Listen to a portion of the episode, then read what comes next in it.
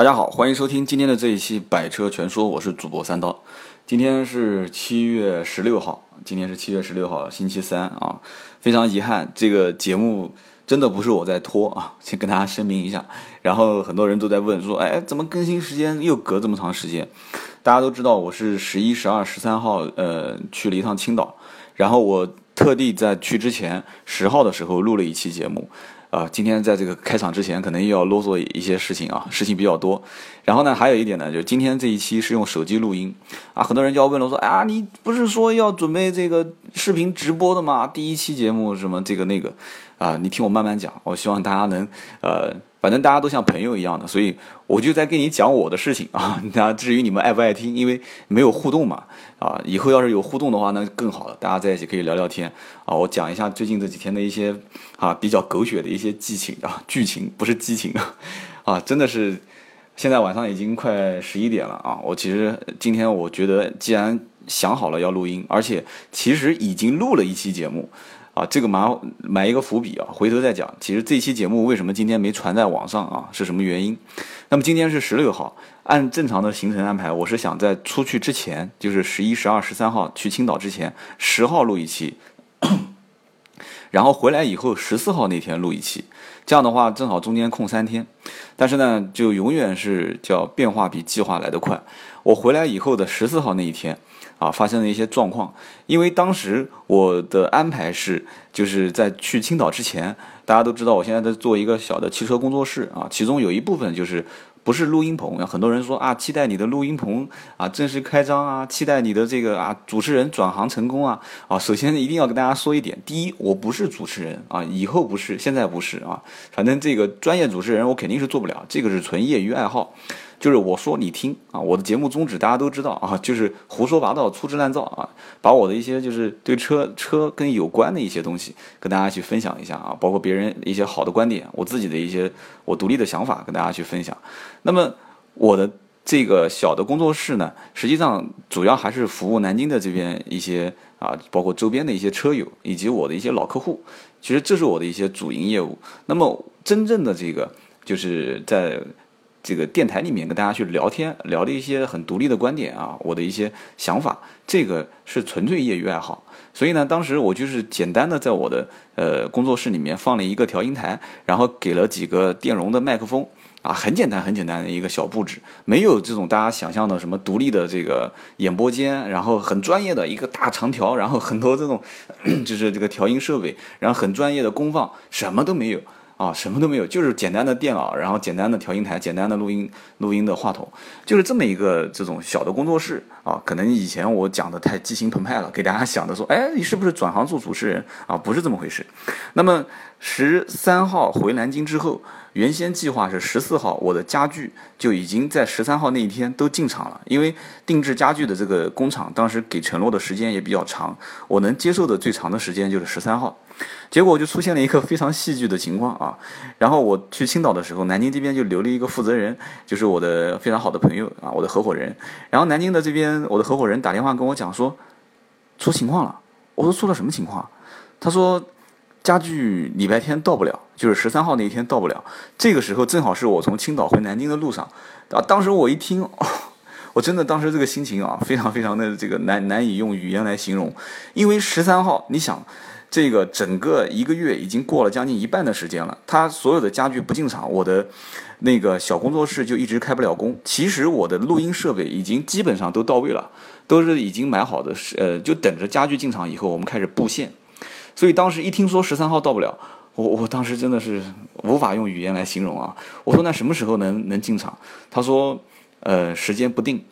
这个时间不定，因为我们是做汽车行业的，我们太了解了。只要跟客户讲说啊，这个提车时间是车到即提，呃，可能一个多月吧。这种基本上一个多月就是肯定一个月到不了，甚至两个月也到不了啊。这个我听说这个时间不定，那就基本上这个月我估计可能到月底前后可能才能来。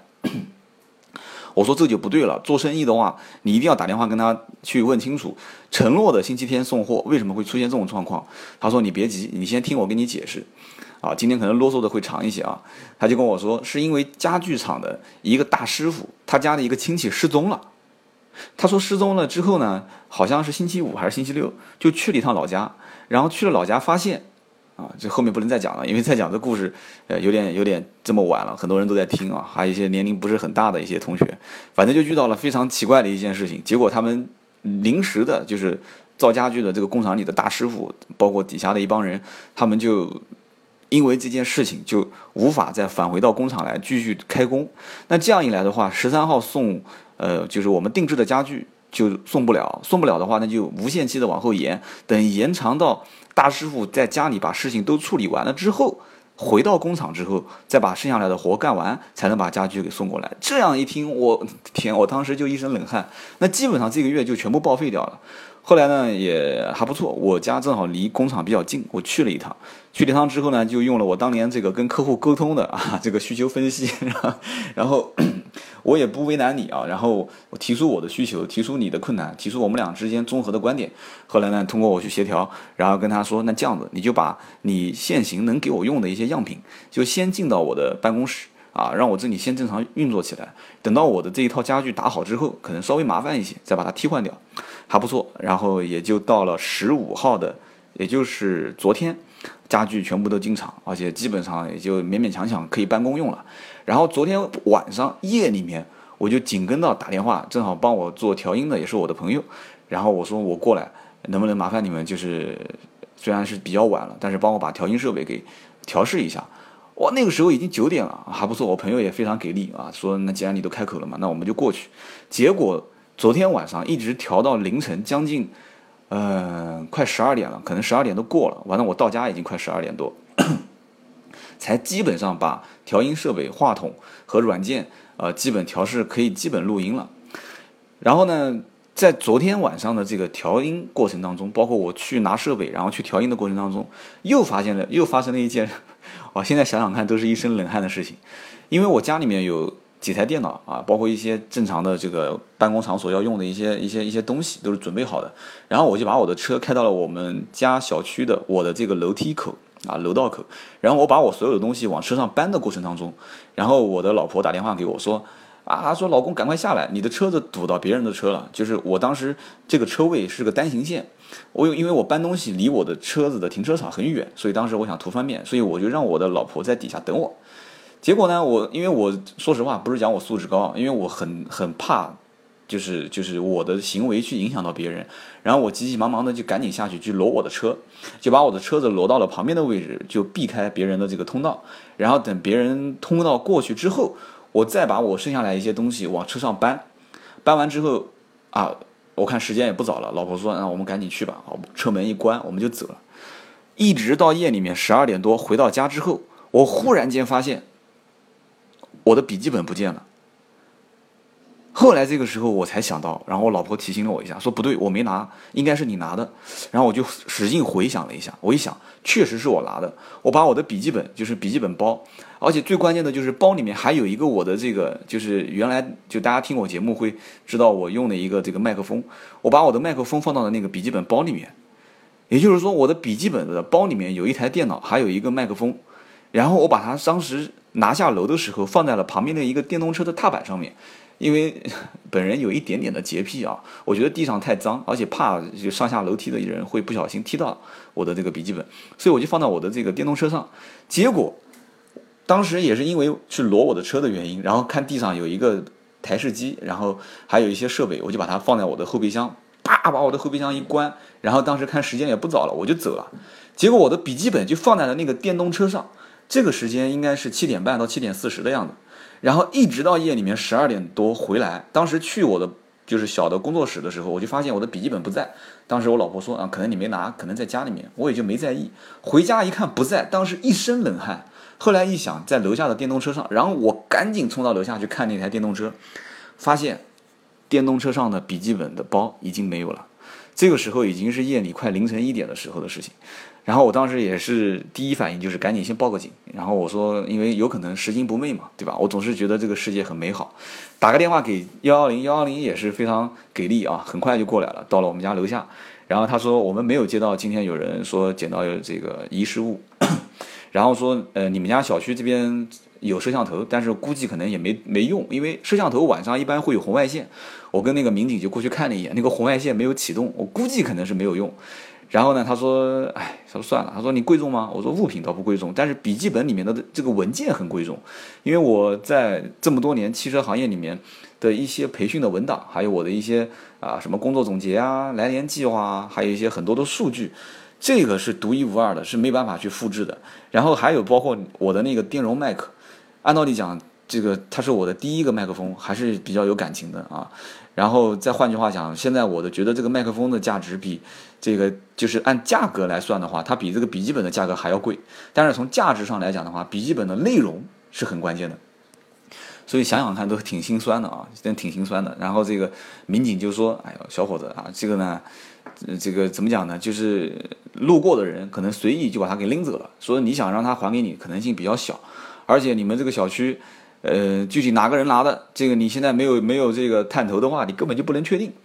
但是我当时就跟民警讲，我说我确认这个很有可能是我们这一栋楼的，就是这一个楼梯口的，上下一共七层，也就是十四户人家，其中三户四户人家我们还是比较熟的，所以呢，当时我就想了一下，我有点不甘心，我老婆也劝我说算了算了，重新买一个。但是我还是有点不甘心啊，后来我就写了一张条子啊，我当时 我还特意一笔一画的，我怕我的字太丑啊，我又一笔一画的写，我说你好，我是这个十八栋几零几的这个业主，嗯，昨天我不小心将我的笔记本包啊遗失在了一辆电动车上，啊，如果您提供了线索啊，一定重谢啊，我说我这个笔记本的内容很重要，然后在我的楼梯的这个。正正下方就是一出楼梯口的一个玻璃墙上面贴了一张，后来我想了想，我还是给这个电动车的车主也贴一张吧，因为那个电动车的车主的踏板上面不是我的遗失物的这个地点嘛，我就给他贴了一张，当然是这么写的，我说，呃，这个你好，我是这栋楼的你的邻居几零几啊，我说我昨天将一个笔记本包放在你的这个踏板上面，我说结果遗失掉了，如果你要是正好是你你你你发现了，然后。嗯，你帮我保管了一夜，非常感谢。我说你如果能提供线索，或者说归还我的话，我一定啊，真是重谢啊。当时就是写了几个条子，结果呢，第二天上午啊，这说实话，这个觉也没睡好啊。第二天上午大概七点钟的样子，我就到了这个楼梯下面去看一看有没有人上班啊啊，或者是怎样。我想遇到这个楼梯的里面的邻居，我就问一声。结果遇到第一个邻居啊，下来就是开电动车的时候，我就问他，我说，哎，我说师傅你好。我说你昨天晚上有没有看到一个这个笔记本的黑颜色的包？然后他就说，他说没有。然后我就比较遗憾了啊。后来我就准备等下一个。然后他说小伙子，你怎么会把包放在这个电动车上的？我就指了一下旁边这个电动车，我说昨天是什么样的情况？他说这个电动车是你们家楼下的，他说是三三三楼的。我说啊，我说他不是平时开的是一辆那个什么什么汽车嘛？他说啊，他平时有轿车也有一辆电动车。我说啊，好，谢谢。然后我就赶紧到了三楼的这个邻居的这个家里敲了一下门，当时应该是七点半。敲了门之后呢，然后这个邻居就开门问我，他说什么事啊？我就笑了，我说昨天底下那辆这个红颜色的电动车是你的吧？他说是啊。当时我看他的脸上已经开始有点笑，哇！我当时心里面已经一块石头就落地了，因为常年做销售，有的时候从表情上就可以判断出很多信息啊。我就估计他应该是知道一些事情。然后呢，我就跟他说：“我说当时我丢了一样东西在你的电动车上面。”他说：“哦，你丢了什么东西啊？”他还当时有点想调侃我。我说：“我丢了一个笔记本的包。”然后这个时候他老婆在里面刷牙，然后就出来看了我一眼。他老婆也是一脸笑容。当时我就估计应该他就知道是怎么回事了啊。后来我就跟他说了是怎么怎么怎么一回事，然后他就笑，他说。你真的非常幸运啊！这个包我捡到了。完了之后，昨天晚上十点多钟，他去敲了对门的这个住户，我们家对门住户的这个门，然后对门就讲说没有丢东西，然后敲我们家的门，怎么敲都没人，就没人接嘛。其实昨天晚上我是在我的我的这个工作室里面在调音，然后后来呢，他说本来想今天再问一下，然后今天没想到那么早，我就自己过来问了。他就问我这个包里面有什么东西啊？我就说了，里面有一台笔记本，IBM 的，然后还有一个话筒。他说啊，那果然是你的啊，真的是非常感谢啊，所以欠他一顿饭啊，回头一定要请他吃饭。然后后来才知道啊，其实真的是人和人之间的距离非常近，但是人和人之间啊，你都不了解。今天后来在我去办事的途中又遇到了我的这个邻居啊，然后后来跟他正好有一个这个过路的过路的时间，我们就聊了一下啊，因为这件事情大家走得更近了一点。后来我才知道，他原来是我母校的初中的老师。啊，所以想这个，真这个世界，简直是圈子太小，所以真的还是好人多。后来我也给昨天夜里面出勤的这个民警发了一条短信，啊，我当时是这么发的，我说这个世界上还是好人多，我说谢也谢谢你昨天那么晚了过来出警，然后这个民警呢，当时也回了一条信息给我，他说是的。好人多，然后后来我想了想，我想我唯一能帮助周围人的一些事情，就是我的这个汽车的专业知识啊，我就跟他发了一个信息，我说我在做一档节目叫《百车全说》，我说你也可以，你可以百度搜一下，可以听听我节目，然后你以后有车子方面的事情呢，啊，你可以跟我聊一聊，然后我可以帮帮你，啊，可以帮助你，然后后来我就给他发了一条短信，他说好的。结果呢？发完信息之后，哎，叮咚，然后发现我的这个微信跟他互相之间就有了一个联系，啊，我们就加了一个微信，啊，也就算成了一个朋友啊。因为这个这个民警可能年龄不大，确实各方面这个服务态度啊，包括这种就是打心眼里想帮你的这种情绪的体现，而且那么晚了啊，确实也是，我觉得这个人民还是还是有好警察的啊。所以这个讲的有点远，今天呢，我就把我这几天的一些啊经历啊，包括我的为什么说有一些这个更新更新不了啊，包括我的设备已经全部搬到那个途中有拆卸啊，录不了音，然后同时这两天一些事情也确实时间方面的影响比较大啊，就跟大家汇报一下啊，我的各位好朋友啊，跟你们汇报一下最近的行程，然后同时呢啊，干脆今天这一期节目就录长一点啊，然后同时呢，我跟大家做个承诺啊，我相信这个承诺是可以兑现的。从下一周开始啊，下一周一应该是二十一号。从二十一号开始啊，就是下一周我的节目每一周会定时定点更新啊。因为说实话，我现在也没有什么这个这个朝九晚五的工作啊。大家也知道我辞职下海啊经商。那么我从下一周开始啊，每一周三啊，也就是二十三号，以及每一周日啊，或者就是每周六吧，就不再改一下子吧。每周六、每周三、每周六两天更新节目。也就是说，下一周大家想看更新的话，就是二十三号和二十六号。这两一天是固定更新日期。如果中途我要是有新的一些内容想跟大家分享的话，啊，我随时更新。但是每周三、每周六是定点更新，以后常年不变啊，跟大家讲一下。这样的话，大家就不用再说啊，还要再每天看看刷新刷新有没有更新什么的啊。你也可以刷新啊，也可能平时我会更新，但是周三、周六是定点更新啊。这个我要跟你们做好承诺，因为很多人都是要问我说啊，怎么回事啊？一隔隔六天，隔七天，有的时候一下子连续两天，这样确实不。太好啊，周三、周六。那么今天呢，终于言归正传了啊。今天呢，我们干脆就头重脚轻一回啊。我前面的这个。这个就是就是扯扯扯的话题比较多，但是真的是几天的一些亲身经历啊。我觉得我这个人其实也没什么小秘密，跟大家都分享一下啊。同时我明天要去杭州啊，具体什么事私事就不说了啊。明天要去一趟杭州就不更新了。那么今天呢，就跟大家讲一讲是什么事情呢？就是我觉得这几天啊，包括我去办事啊，或者说是出去有一些什么，基本上都是公事啊，私事比较少。私事一般都是开自己的车，包括有的时候骑我的那个锂电池电动车。改天再说一期锂电池电动。车，这个锂电池电动车真的很有意思。我跟你讲，我发现了一些新的功能，真的很给力啊，真的很给力啊。这个改天再讲，今天要讲的话扯的时间太长啊。我今天跟大家讲一些什么事情呢？就今天我们聊一期这个关于黑车。啊，就是这两天我出去办事，有的时候时间比较晚啊，晚上如果没有开车，因为坐地铁也很方便嘛啊。地铁回来以后，公交车没了，但是从地铁站到我家还有那么一点点的路程，就是基本上一个起步价就是一个两三公里吧。但是没有公交车，打车也很难啊！因为我跟大家都说过啊，我的我的啊，好像没说过，我住的地方比较偏啊，偏到什么程度？偏到这个联通啊，中国联通啊，联不通，在我们家里面没有信号啊，哪怕就是中国移动啊，也是间接性没有信号啊，就是在这么偏的一个地方。那么在这样的一个情况下，你说我要是打车打不到，那我总不能步行回家啊，我不是暴走族啊，暴走族可以步行回家。那这个时候就必须要去动用一些社会力量啊！什么叫社会力量？大家都知道的嘛，就是黑车。所以呢，我我这个人也比较能侃啊。前段时间我在医院的时候啊，也跟这个医院门口的黑车司机也聊过一段时间。然后我之前呢，我有一个朋友啊，就在很多年前，他也是开黑车的。然后同时我有的时候等公交车啊，就是屌丝的生活嘛，哎，有的时候晚上等公交，哎，我就跟这个周边的黑车司机就聊天啊。他们其实也是特别能侃的一些人。跟他们聊天的过程当中，就发现了一些事情啊，就发生了一些事情，不应该这么讲，就是知道了一些事情啊。呃，我不知道，就是 每一个城市里面管这些黑车，特别是一种就是这种三个轮子的这种，呃，有的是电动的啊，有的是有的是这个加油的。那么这种车子有些地方就是就是大家喊的这个语言不一样啊。你比方说我们这边我们这边就叫三 G 啊，就是南京话讲就是哎喊个三 G 啊，喊个三 G 啊，三 G 啊啊，不是那个古惑仔里面的山鸡啊，一二三的三，因为它三个轮子嘛，三机。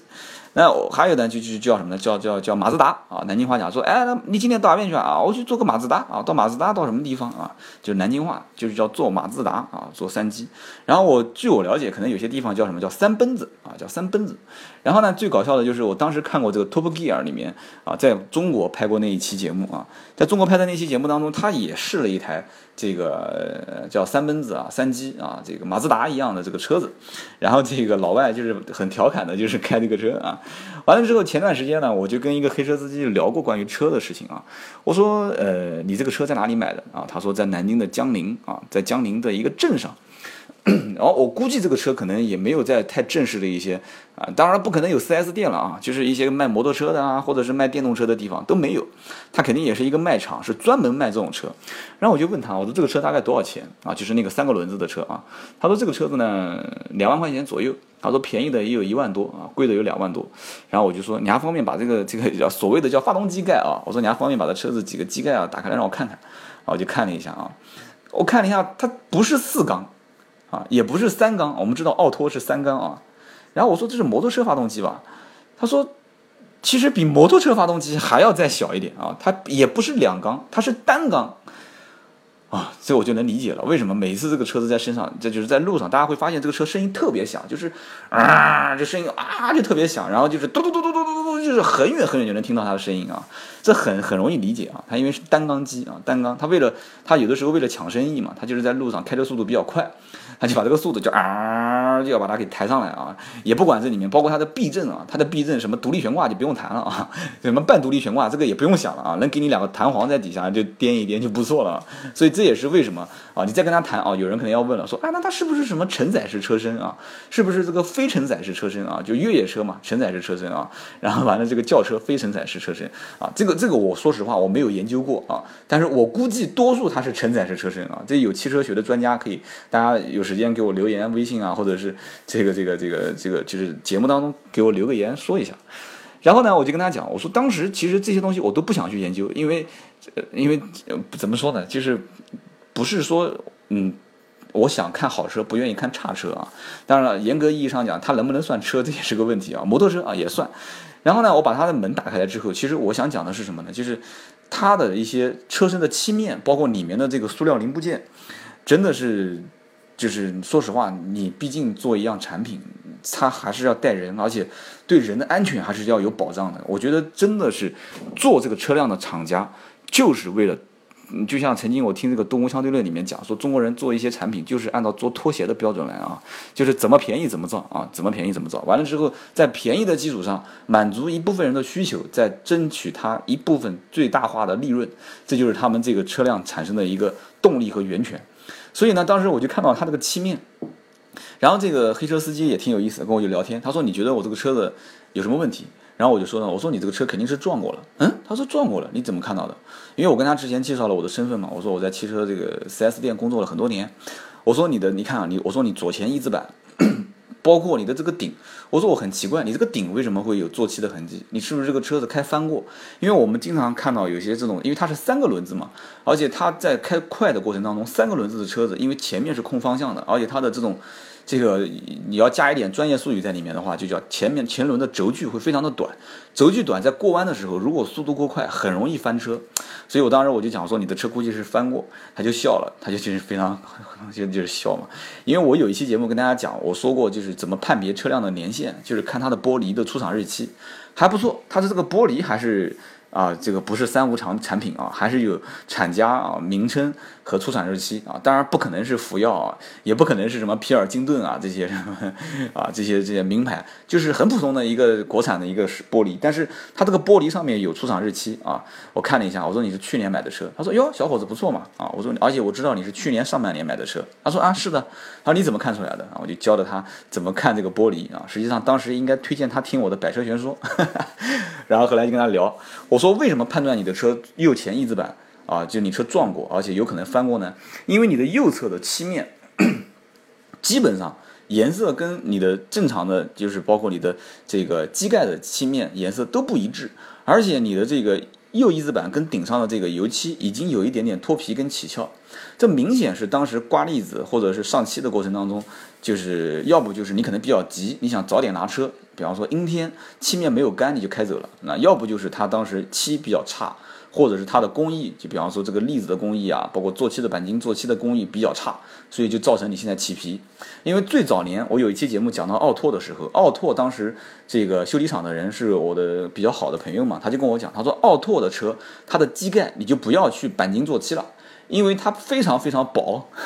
然后完了之后这个机盖的这个材质也非常差，所以呢，你要是如果钣金刮粒子做漆的话，时间一长粒子会开裂。然后漆面会开裂啊，所以当时通过这个经验啊，我就跟他讲，我说你这个车有可能是做过漆，然后这个事故过。后来你知道这个人跟我讲了一句什么话？他说：“我告诉你，这是辆新车，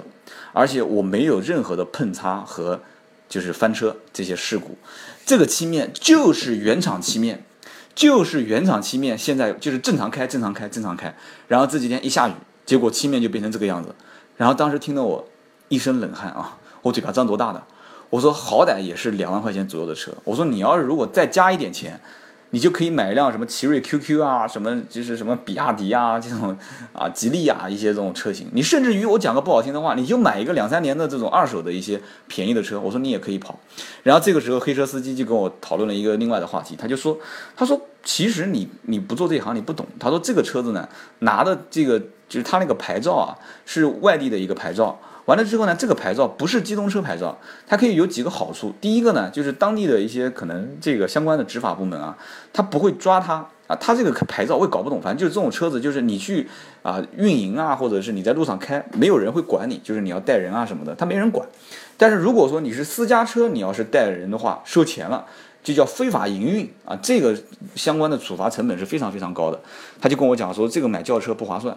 然后还有一个呢，他就说，就是这个车子呢没有曝光啊。他说这个车子本身牌照也是外地的，而且也不联网，所以他们在路上开，所以你经常会看到，就这些人就是只要有空档，他就会穿插进来啊。只要是红绿灯前面没有车，就会立马就穿过去，真的是挺危险的啊。改天我想再说一期关于我就是开电动车的一些一些经历啊，我也想跟大家分享一下。真的是有的时候，我实话实讲，我还算是比较就是。这个怎么讲呢？就是遵章遵章，就是就是就是守法的一个公民。但是在开电动车的过程当中，我也想每一次按照正常的这个这个慢车道和快车道分行嘛，也想去遵守每一个红绿灯。哎，这个不说了，这个有机会我们慢慢聊吧。反正今天就讲一讲关于这个黑车啊。然后呢，我就跟他聊了这个过程，然后我就看他穿的那个衣服嘛，我看他好像也是一个在职的一个职工。我说你平时是不是上班啊？他说啊，平时上班，但是比较闲。他说我的工作基本上上一天休三天啊。他说我平时也没什么收入。他说我就买个这个车出来跑一跑。他实际上跑的这个真的这个，就大家我记得媒体有的时候也真的是挺坑爹的啊。我曾经见过不止一家媒体报道啊，说这个跑黑车多挣钱啊，说当时从黑车司机的一个啊呃小册子上面，从黑车司机的叫一个黑车司机的日记啊，从这个黑车司机的日记上面发日记上面发现，说一个黑车司机可以一个月挣九千多啊，能挣一万多啊，我这个我觉得有点扯。啊，我觉得有点扯。当然，这个职业黑车司机，而且活做的比较好的，这种也不排除有这种可能性啊。我记得当时我看过一个纪录片，就是讲上海的一个出租车司机，他就比别人每一天大概能多跑将近三倍、三到四倍的这个这个量啊。他有一些技巧。后来当时是东方卫视还是中央电视台就采访他，就是从凌晨大概五点多钟开始。四点多还是五点多，就跟他从吃早饭，然后一路就看他去跑这个车，然后果然他当时跑的这个数字非常大，就是这个金额。后来我就跟这个黑车司机聊天，我说你是不是就是如果全职做这个，一个月能能挣很多？他当时就叹了一个非常意味深长的一口气。他说：“哎，他说你觉得如果真的能跑那么多钱出来，我还需要这个就是在医院门口自大热天天天就是这样子去跑吗？而且这个里面你也知道，我们就他们也知道他们的驾驶行为是很危险的，因为他他要跟时间赛跑嘛，他要抢活来干嘛，对吧？你找一批跑一个来回就可以多接两趟客户，所以呢，我就我就反正跟他聊的，说实话也挺心酸的啊。包括后来，呃，跟其他一些黑车司机，当然有一些是开私家车啊，当然就是跑，有的是职业开私家车跑私活的，当然这种呢是打游击战。那还有一些呢，就是这个偶尔就是过路去跑一跑。当时我跟他们聊天的过程当中也发现，其实黑车在某一个地点的聚集，这个不是一个偶发性的，他们也是一个团，就不是一个叫团队啊。一个团队啊，我刚差一点就说成团伙了啊。他们也是一个团队，就是互相之间，大家也形成了一个默契啊。比方说报价，其实我老婆早几年的时候，